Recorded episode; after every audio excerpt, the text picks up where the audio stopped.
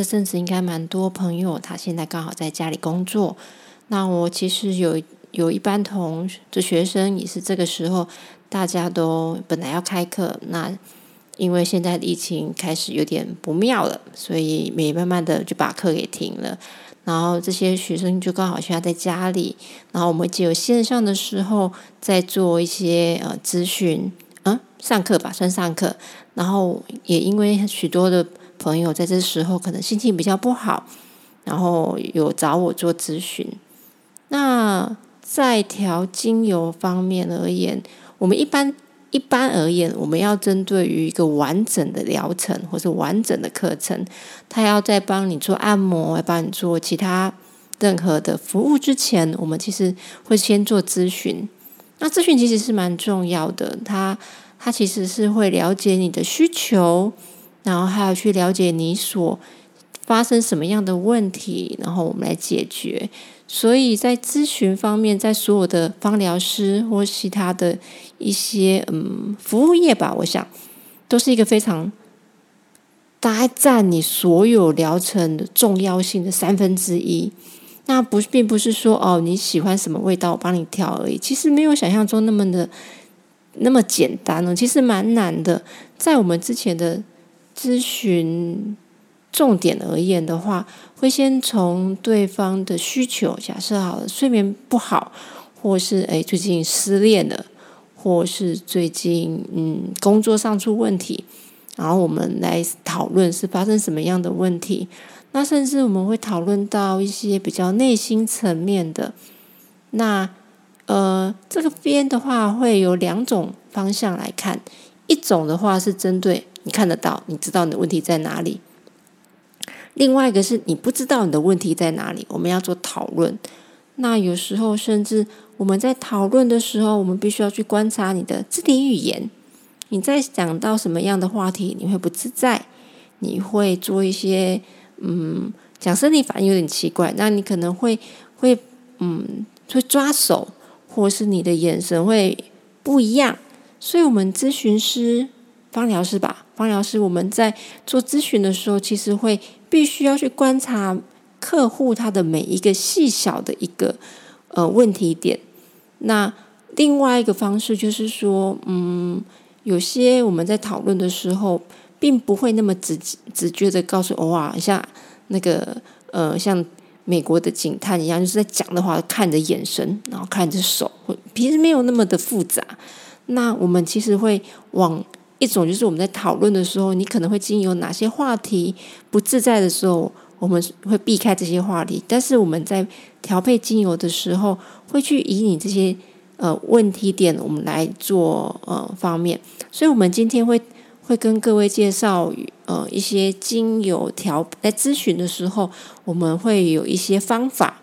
那当然，精油还有另外一些，就像塔罗牌一样，它其实也有精油抓周。那那今天也会稍微介绍一下精油抓周要怎么做。那还有就是针针对身体的肢体语言，还有针对于一些嗯身体状况的方式来做来做介绍。当然了，因为如果我我相信会喜欢听我的 podcast 的朋友，应该也对精油会非常的有兴趣，所以我今天也会稍微介绍简单的一些植物人格。那因为植物人格，他要介绍的范围非常的大，所以可能无法就是精油这几十分钟来做介绍。那所以我会介绍比较大范围的。如果你对于精油的一些植物人格非常有兴趣的话，其实你可以去呃书店去找相关的书籍，其实蛮多的，现在蛮多都有都有在讨论这些的。那我尽量，因为我也不是属于那种就是。嗯，心灵层面的人，本能是属于走一些比较理性、理性的人，所以我会以呃我的经验法则，然后还有我们在做的，可以有一些嗯，像解剖学或是其他的一些呃简单的公式的时候，来跟各位做介绍。好，那我们先介绍一下，就是呃咨询主要的重点是什么？当然，呃，你们如果去其他的 SPA SPA 店，或是你们去一些比较呃专业的芳疗师的时候，他们可以可能给你一个表格，然后可能会讨会讨论一些像呃妇科问题啦、睡眠问题啦，或是你最近有没有在吃什么药啦。那很多人其实芳疗在很早之前，我就是很提倡一件事情，芳疗就是农作物。它其实没有医疗等级，也没有做其他等级。可是我们还是必须要去了解你最近发生什么问题，或是你最近在吃什么药。假设好了，我现在正在呃，我可能呃现在在吃发炎药，或是我现在在过敏，所以我吃一些抗组织胺的药。那像这样子的话，有一些精油我们就必须会避开掉，像例如说德国洋甘菊，或是没药，或是楠木蒿，它里面的话就就有呃一些类似抗组织胺，也就是将你的免疫系统做降低的成分。我尽量不要讲专业名词啦，但是如果针对专业名词非常有兴趣的时候，呃，你们可以去找。天然母菊氢这个化学结构，对，那这个的结构的话，跟我们的抗组织胺结构非常的相似。那在配方上面，我就不会去使用这些相似的精油，或是说呢，他现在正在高血压，所以高血压他已经有吃抗抗凝血凝血药剂，或是降血压的药剂。那这样子的话，我针对于一些配方上面的化学结构，我就不会去去做抵触了。所以在咨询的时候，你吃什么药这件事情是一个非常重要，你必须要让你的方疗师知道。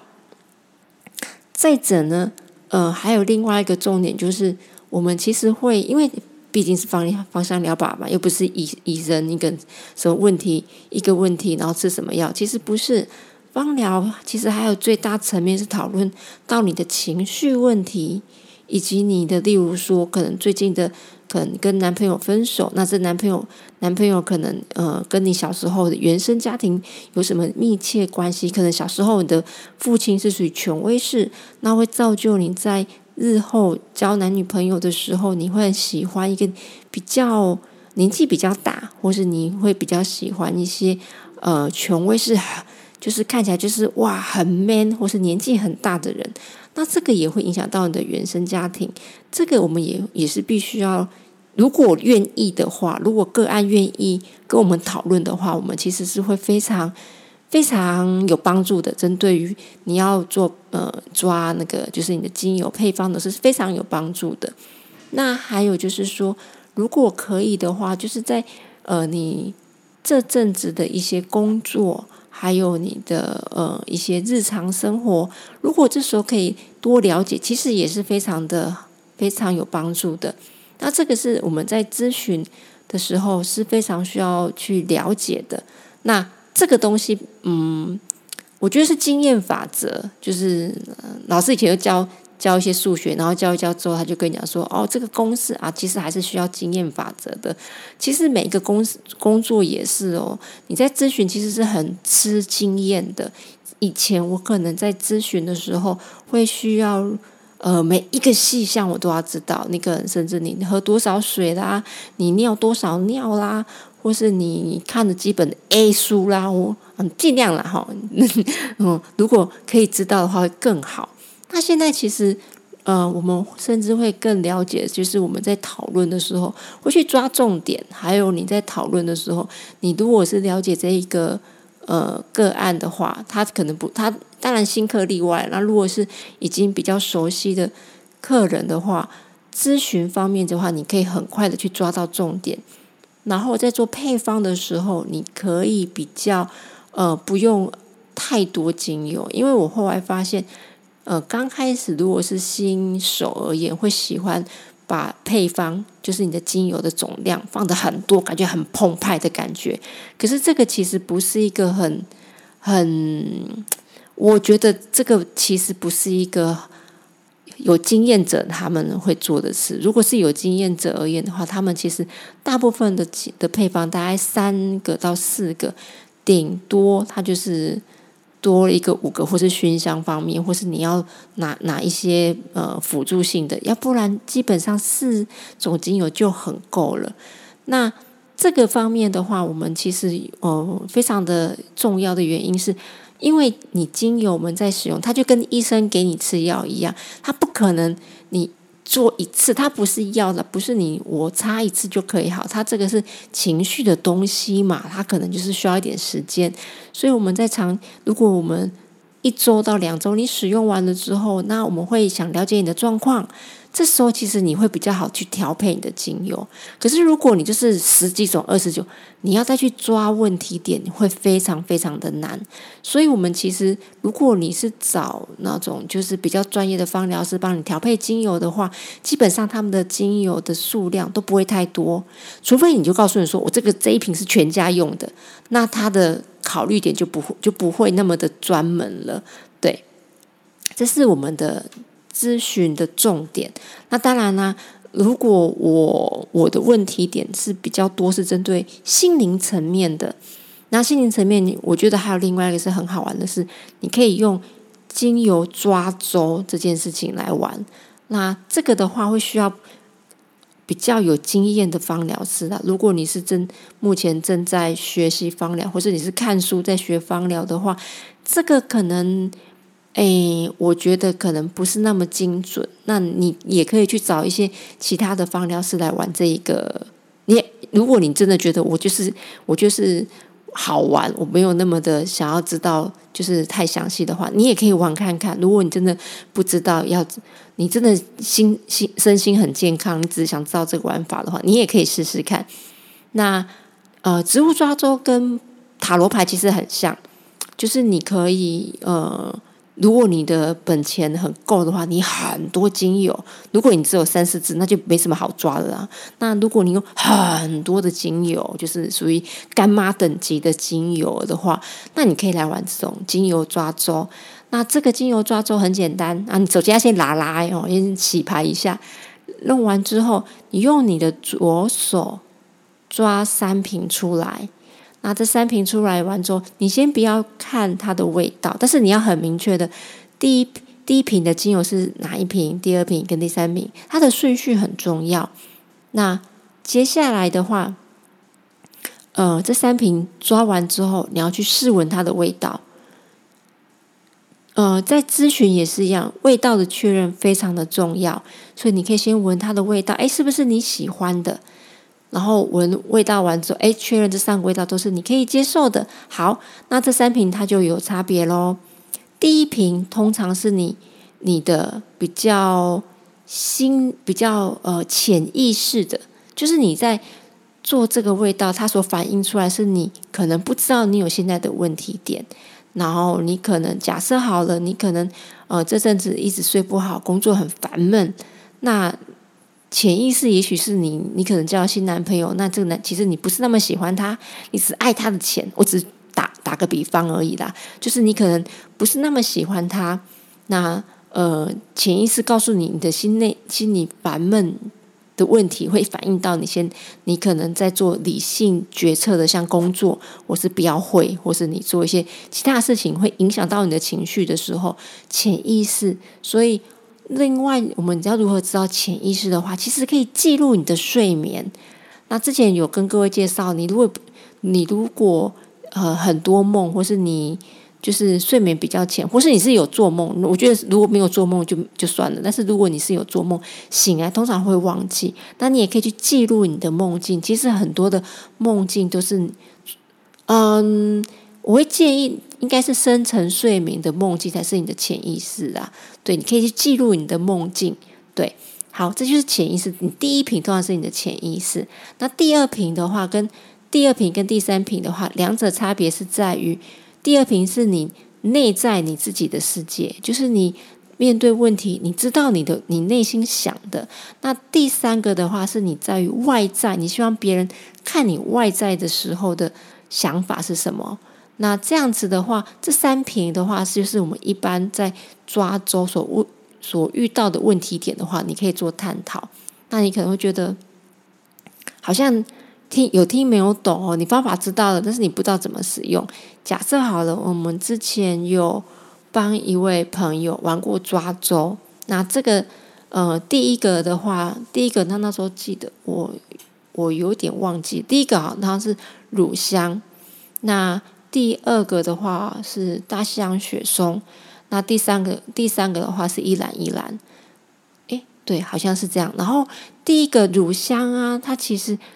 呃，先讲乳香好了。乳香当然大家知道它是来自于天堂的味道嘛，那许多宗教会使用到它。那它呃许呃许多宗教也会觉得在祷告文章会顺着。烟顺从到天上去，这个我想是大家比较熟悉。那如果有听我的 podcast 的话，也听过我讲过这类似的故事。那另外一个方向是乳香，其实是它是生存在一些像沙漠啦、印度啦，或是一些就是比较战败国、比较比较呃，就是第三世界的一个国家的地方，所以它不是。乳香群这样，乳香树生你比较少，基本上都是两三批、两三批。所以，呃，乳香通常它的精，它的那个成本偏高，跟你如果去买其他的精油比较起来，啊，但不可能像甜橙这么的便宜，它还是有偏贵，但也没有像玫瑰这么贵啦。对，那另外一个原因是因为乳香其实它它在生长环境当中都是属于比较困苦的，所以呢。许多的会喜欢乳香的，除了是像，例如说刚才之前讲宗教类，或是你追求心灵层面的，呃，这方面之外，乳香还有另外就是忍耐，它其实有针对很多事情，你在做忍耐的时候的事情，或是你现在正遭遇一些比较辛苦的阶段，像例如说你可能呃要。呃，房房贷啦，然后又在读书，又在工作，然后反正就是那种就是蜡烛满头烧这个状态的时候呢，其实会发现你用乳香会很有感觉，会很疗愈你的内心。可是有一些人很讨厌乳香，那这种人有可能就是他以前苦过了，他对于以前很苦的状态非常非常的排斥。哎，我后来发现，我之前一直以为乳香应该是会很多漫才界的人会喜欢，或是那种呃喜欢用脑的一些，例如说作家，因为我还蛮多朋友有在写作的，也是已经有出书，应该会很喜欢啊，它可以让你有灵感，就发现他们很讨厌呢，啊，why why？后来我们去探讨。在这些人，通常他们都是钱赚的很少，然后一直很辛苦，所以他们对于我很辛苦这个阶段好排斥啊。所以不知道是不是这个阶段的状态，他们其实对于乳香很不喜欢。那我朋友就是那种对于以前很辛苦，他可能在学生的时候就是要一直打工，然后要帮家里还债，所以他非常非常的很他他现在就是很喜欢买名牌，很喜欢。就是享乐吃好吃的东西，买三 C，是因为他以前真的是辛苦过了，所以这种人很特别，他反而很讨厌，所以他闻到乳香的时候，他觉得嗯不是那么喜欢。可是这时候其实是他最需要的，他的潜意识对于他以前的以前辛苦的的回忆，其实是影响到他的现在的问题点。然后第二个，诶，第二个好像是大象雪松。的样子，我有点忘记了，对不起。如果你发现，哎，怎么前面老师讲跟后面老师讲不一样，我真的有点忘记了。那大西洋雪松其实它是来自于内心的世界，所以通常，而且大西洋雪松其实它是一个很便宜的那个很便宜的精油，它其实呃，大雪松它其实是在做建筑木木木，就是房屋或是一些木质房屋，所以第一它长非常非常的快，然后第二它其实在萃取精油，它其实是跟那个甜橙一样，它是属于已经做完人家不要的，然后来做蒸馏，所以它的第一下成本也会很低。可是乳香其实因为它长得非常的非常的快，而且它其实在针对于适应环境而言也是非常的好的，所以它在于它内心而言，它对于呃许多的一些外在的变化，它是必须要就是让自己很沉稳，它不能随。就是要适应环境，即使这个环境不是那么喜欢，他还是必须要去做适应的人。在他的内在，他很容易就是这工作不喜欢，可是他还是会一直待着，一直待着这种感觉。那，哎，我用我有点忘记他的，哎，好像是他的第三个，好像是，对不起，我真的有点忘记了，好像是依然的样子吧？对。对我我一直呈现那种好像很很恍神，因为现在已经十一点半了，那我突然想要录这个 podcast，所以如果你发现老师前面的精油跟后面精油如果是不一样的话，请你体谅我哈。然后我记得那时候依然依然是很。很女王的，就是如果你要去那种，就是去跑趴，或是你要去那种，就是呃演讲，你一直就是没有自信怕怕的话，我们都会建议你可以用依然依然，依然依然就是我是女王，I'm queen 的那种感觉。所以她其实是一个很，她希望别人在看她是一个非常有自信的一种女生，但是她其实在她的内在。遇到一些事情的时候，她其实不是那么女王，她反而是一种有点像女仆的感觉。就遇到什么事情，她都是要忍耐。可是她的内心潜意识对于忍耐这件事已经苦滞，她又很排斥，所以在造就她的一些呃状态就会很明显。她就呈现常常会失眠呐，或是她常常会长痘痘啦。其实皮肤长痘痘是一个。当然，我们如果你扎起吃太多，也也是会长痘痘的。但是，如果你发现你这段时间就是会长痘痘，那然后很多人你会发现，这个时候他其实对于某些身心是很不平衡的，对某些是很生气，因为长痘痘一直嗯发生在脸部，而且它是很多的话，都是一种呃你的潜意识的怒气，但是你不知道不晓得如何去发泄，所以你只要看到那个圈，就是脸上常常长痘痘的人的，就是而且是。很多不是一两颗，是很多的这种人，其实你都知道，他其实会很容易对于抱怨这件事情很爱抱怨，但是他又无法去做解决这件事情，所以他内心的愤怒，但是无法解决的话，就会反映到皮肤上面。对，那我的朋友就是属于这样子的一个人，所以精油抓周的话，如果我们先不要去探讨他的生理问题，就纯粹我们只是。讨论心灵层面的话，其实精精油抓周是一个还蛮多朋友很喜欢。就是我我们在讨论的时候，其实他们都觉得哎还蛮准的。对，那这个东西我觉得就是经验法则之外，还有其实我们常常会看书。假设好了，要看书，就薰衣草就是母性的包容之类的。但其实薰衣草其实还很多很多的含义。还有大家一定要知道味觉。很多东西，人是非常复杂的一个动物，一个复杂的一个个体，所以味觉这个东西，每个闻味道都不一样。还有就是，他对于这个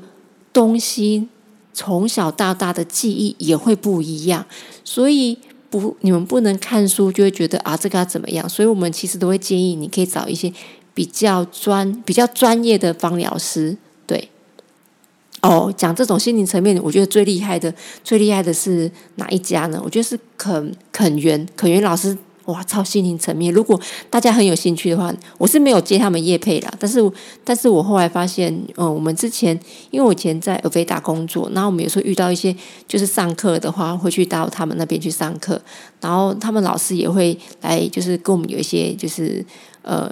接洽讲接洽，对接洽，然后我们就觉得哇，这是心灵层面，就是啊，非就是目前大家对于芳疗师的那种就是概念，就是那种就是啊，风花雪月啊，然后看到花掉下来说啊，他他结束了他的生命之类的啦，我我是这样想，然后反正反正就是跟跟我们一般的芳疗师不一样，那因为我是我是走音。就是英国 IFA 的，所以我们还是会比较针对解剖学啊，哈，例如说啊，你可能可能假设好了，如果拉肚子的话，很多人就会说啊，你可能就是啊，针对内在的愤怒，或是你在于什么东西，那我们就觉得啊，你是吃就是吃坏肚子而已，那你可以用什么其他的精油？对，所以我们比较不一样。就算是我们有谈到肢体语言好了，那很多人都会觉得就跟呃。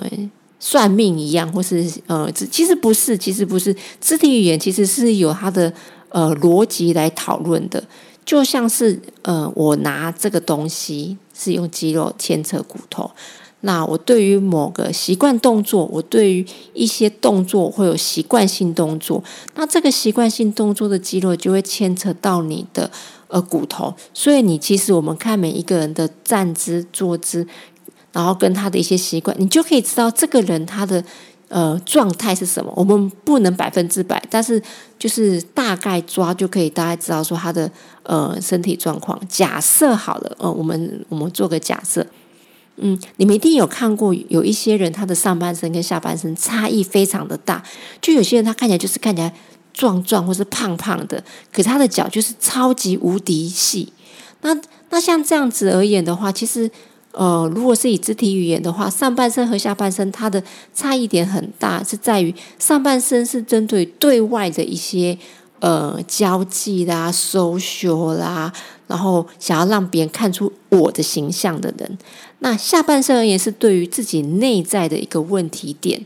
假设有一些人，你会发现，如果他脚很细，可上半身其实蛮壮的，这种人而言的话，你会发现他非常害怕独处，他喜欢就是跟大家就是闹，就是呃喝酒啦，或是例如说他很喜欢就是找很多朋友到到他家里，但是当都没有。都没有人做他一个人而言的话，你会发现他极度没有安全感。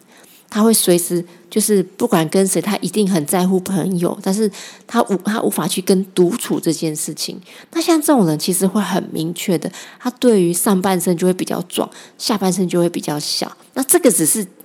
统计学啦，不是一定就是这样。如果你就看到有那就很小儿麻痹，说哇，你对自己很很没有安全感哦，好不是，小时候生病，对，所以。不是一定的，但这个只是一个，就是嗯，法则，不能不能不能讲法则，嗯，这个就是一个统计学，就这样子啦，哈，对对，所以，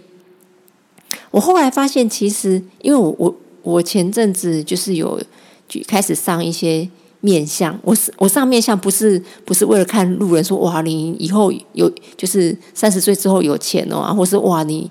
呃，例如说呃，你可能之后。走晚运啊，或是你之后什么走桃花运？我我不是，我不并不是为了这个，而是我相信一件事情，就是你的情绪会影响到你的外在，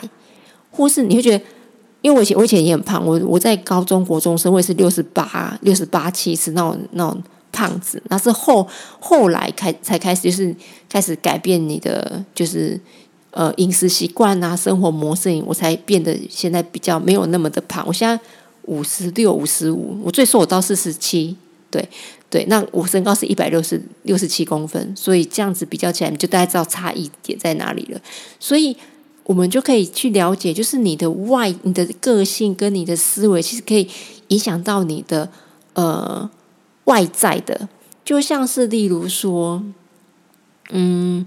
呃，左边跟右边好，大家就会觉得就是一般人，就算是脊椎或是脸，其实你会很明显有分为，有分为就是呃右边跟左边的不同，就是脸颊不平衡。那通常右边的话会 会比较是针对于一些阴柔或是感性，或是属于呃比较母性的这边左边。那右边的话通常是走比较阳刚，然后理性面，然后创造。创造型的，那这种话其实跟左脑右脑有点像，就是很多人就说啊，我们的因为身体跟你的脑刚好是相反嘛，所以你的右你的右边是属于阳刚的话，所以你的你的那个呃左脑就是属于比较理性面的预算，但是其实这个只是一个就是大部分的状态，所以我们通常可以。从哪里去来看呢？他可能他的左右边不平衡，或是他的肌肉肌肉状态不一样。那我们就可以去思考，就是说他可能在在呃你现在这个状态的时候，你假设好了你的左边左边的状态呃肌肉会偏右边。那这个当然跟呃例如说你的习惯习惯动作，或是说你可能有侧背，或是你你的状态这些把它。摒除在外的时候，我们就大概可以知道你左边可能，呃，你的可能思绪方面一些，或是你在针对于人际关系这边是不是有一些问题，所以你左边会比较紧绷。那或是说你可能针对于母亲性的问母亲，或是你的，例如说右边的话，可能父亲这边给你一些影响也有问题。那这个是比较明显会有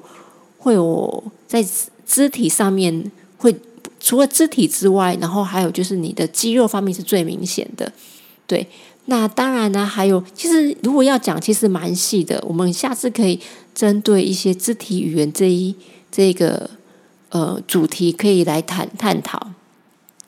那另外呢，我们还有针对于像呃，如果有一些一些朋友现在正在就是玩精油的话，其实我觉得呃，像植物科属它有很多的，就是含义。它其实它其实是有一定的规则在啦，就像例如说花朵好了，那花朵大家就会想到哦，它很女生没有错。其实花它就是植物的生殖器，所以我们就知道花朵它其实对于一些妇科方面非常的好。然后还有针对外表，因为花必须要吸引一些蜂蜜蝴蝶来嘛，所以。他的话通常就会针对于我对外的表现，哈，我我是很有魅力型的人，对于花朵，那大家大家一定要去，就是，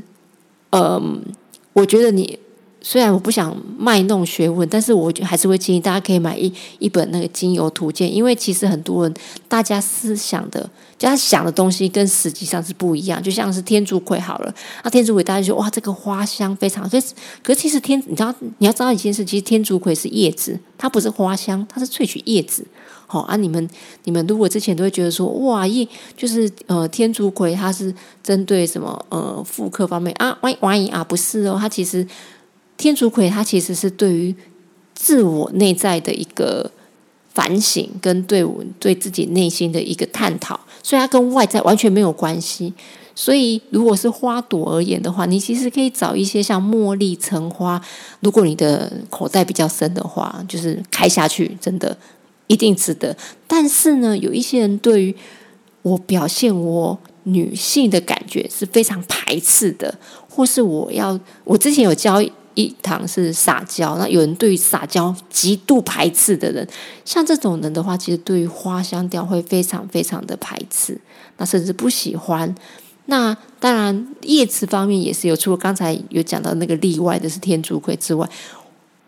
叶类有更多可以讨论的，像例如说。呃，薄荷好了，薄荷大家知道是比较理性面的。那其实薄荷还有另外一个，就是它其实是可以针对于你很跳痛的心情，或是你你你的思维就是永远是一就是一，二就是二。那像这种，我其实会加一点点的薄荷，让让它有一点点的，就是嗯，思维让它可以有跳动的感觉，就是你不要那么硬邦邦，你可能一二然后变成 A B C，类似像这样感觉。那当然还有像呃种子类的啊，或是根啊，或是一些叶类，这些都是可以。如果你们针对一些植物人格很有兴趣的话，我觉得你们可以去玩这种。那你会觉得老师好像在讲一些，好像就是神话的感觉。那这样想好了，就是其实精油它就是植物的荷尔蒙。那它没有这些，它也是可以长，它也是可以成长。但是它有这些这些精油，它对于它的一些呃成长的特色或者成长的样貌就会不一样，就跟我们的人格一样，跟我每一个人的个性一样。当然啦，你每个人就跟机器人一样，它还是可以活。可是当你有一些灵魂，或是你有一些人格，或是你你的身体，或是你的价值观就会不一样。那其实花朵也是。那当然呢，就是跟我刚才讲的味道，每一个人对于味道这个东西都是比较不一样的，然后还有对于它的感觉会不一样，所以大家不要觉得就是说书上书上是什么就是什么，其实不一样哦，其实不是哦。所以其实如果大家有兴趣的话，可以到我的 IG 哦，我会留 IG 资讯在下面。那大家如果有兴趣的话，你也可以留 IG。嗯，把你现在的问题可以告诉我，然后我如果可以的话，我也可以帮你做解答，或是说，嗯，你也可以告诉我说，哎，老师，我在抓周，那我抓了哪些精油？然后，例如说第一瓶哪些，第二瓶哪，第三瓶啊？你可以留留下你的讯息，那我们也可以，呃，在下次的节目，我们也可以拿出来做聊天。好，我们不能讲探讨，这样感觉对，没有收钱，我就不会想太严肃。哈，这个就是我的，这就是我的一个。原则哦，好，那最后呢？呃，因为其实我们我我之前有约一位朋友，是也是在学就是面相的一位朋友。那我们本来想要讨论就是有关于面相、面向针对于呃学了跟没学的差别在哪里？就像我们刚开始在学精油而言，你对于所有的味道你会很敏感，还有你对于一些花草东西的东西，你会变得比较呃知道那是什么，或是你会变成就是你可能。就是假设好了，有一个人告诉我说，我现在感冒，我脑中就会浮出一些精油出来，然后我就会开始问其他问题哦，然后就有点像呃之前之前有一个那下棋的影片一样，就是你脑中会浮一些精油出来，然后觉得哎，他这症状不行，那就把一些精油精油拿掉，然后再加其他精油，你的脑中就会自然而然会浮出这种东西出来，这个是你长期会使用的，对，那。这阵子因为蛮多朋友就是有跟我讨论这些事情，然后呃，我也帮他们去调配，所以我才突然有一些想法出来。然后最近，对了，讲些题外话，我刚好也有个朋友，他们他也是在做那个 podcast 的，然后他是一个非常幽默的朋友，但是因为他说他他很想低调，他不想跟别人知道这件事情。所以我就说哦，好啊，我不我是不晓得 p o d c a s 有什么好不方便让人家知道，这样是抛头露面、偷汉子嘛？为什么为什么不能让 让别人知道？然后就哦 OK，但后来他发现跟我，他就有一天他就跟我说：“哎，我有粉丝呢。”我说：“什么？你有粉丝？”我我我好，我做那么久，哎，也没很久，不到不到半年，哎，不到几个月，哎，我都没有粉丝，你居然有粉丝哎！然后我都觉得哇，好羡慕哦。那我那朋友说有啊，我就是你的粉丝啊。我说没有没有没有，目前我的粉丝都是我的亲友团，不是我的学生，就是我的同事，我都没有粉丝。如果有粉丝朋友的话，请留言到我的 IG，让我知道我有粉丝。我只想讲这样子而已，没事，好好，拜拜。